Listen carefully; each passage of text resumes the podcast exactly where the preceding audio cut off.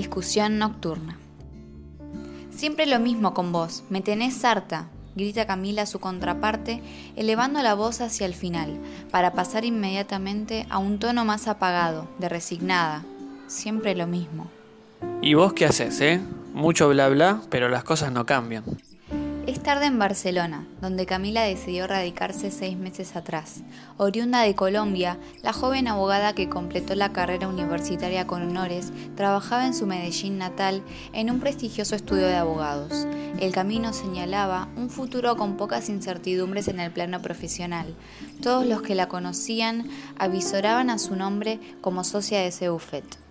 Sin embargo, la rutina diaria, el sedentarismo de oficina, la catarata de papeles que formaban parte de su cotidianidad, la estaban llevando a una incomodidad que decidió cortar de raíz. Camila eligió cambiar una vida segura y tediosa por otra llena de inquietudes y desafíos. Dejó su trabajo, su ciudad y sus certezas y arribó a Barcelona dispuesta a sorprenderse.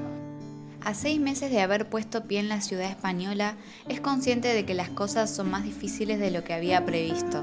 Se encuentra rebotando de trabajo en trabajo, llegando a duras penas a pagar el alquiler y sin que la situación tenga avisos de mejorar. Lo más positivo que le ocurrió desde que dio un vuelco a su historia fue haber conocido a Rodrigo, un joven español buen mozo que le hace mantener el equilibrio en sus peripecias. Llevan ya cuatro meses saliendo, con algunas peleas, pero más momentos llenos de felicidad. Sin embargo, esta noche se muestra particularmente complicada y se ve enredada en una discusión que comienza a subir de tono. Desde que llegaste prometés que vas a hacer un montón de cosas y todavía no hiciste ninguna. Claro, como si la cosa fuera tan sencilla. Si quería lo fácil me hubiera quedado allá, donde tenía todo y más. A pesar de que es muy tarde, la calle transitada en la que se encuentra su pequeña pensión continúa despierta. El ruido de los autos y buses no contribuye a la intranquilidad del ambiente, a lo que se agrega la televisión encendida que vomita gritos de panelistas. La habitación aquella es un manojo de sonidos. Realmente hay días que no sé cómo te aguanto. Te veo hacer algunas cosas y me da vergüenza ajena. ¿Qué quieres que te diga? Camila prosigue con su testamento, alzando la voz para hacerse oír claramente ante el bochinche. No quiero que me digas nada, quiero que te calles un poco.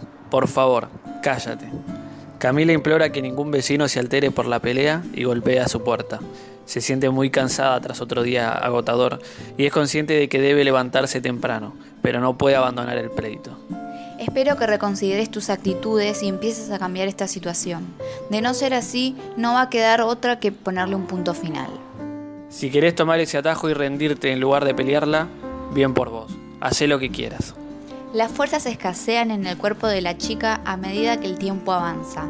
Entre la necesidad de dormir lo más posible y el agotamiento que siente, decide poner punto final a esa escena.